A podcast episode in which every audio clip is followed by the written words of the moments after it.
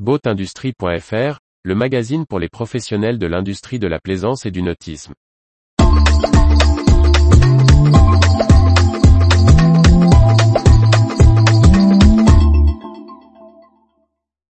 Concentration dans le secteur du bateau de plaisance amphibie.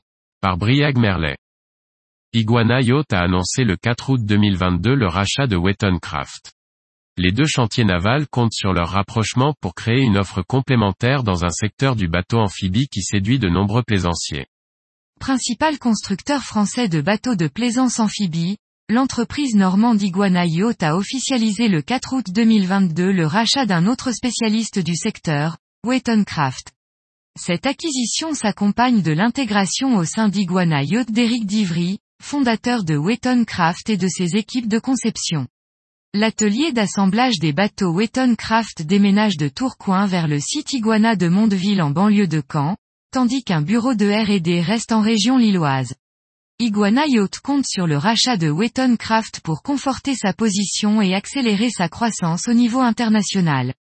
Son fondateur, Antoine Brugidou l'explique ainsi, l'acquisition de Craft s'inscrit dans cette profonde envie de faciliter l'accès à la mer en démocratisant la technologie amphibie. Notre ambition est de devenir le numéro un mondial de ce nouveau marché à fort potentiel. L'arrivée d'Éric Divry, le fondateur de Craft, et de ses équipes au sein de notre entreprise nous permet d'accroître notre capacité en R&D pour lancer de nouveaux projets.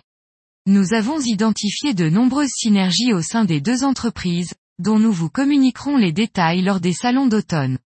Les deux marques s'appuient sur des technologies différentes, avec des bateaux de tailles différentes. Tandis que Wetton Craft propose de circuler à terre avec le bateau sur des roues ou attelé comme une remorque, Iguana utilise des chenilles.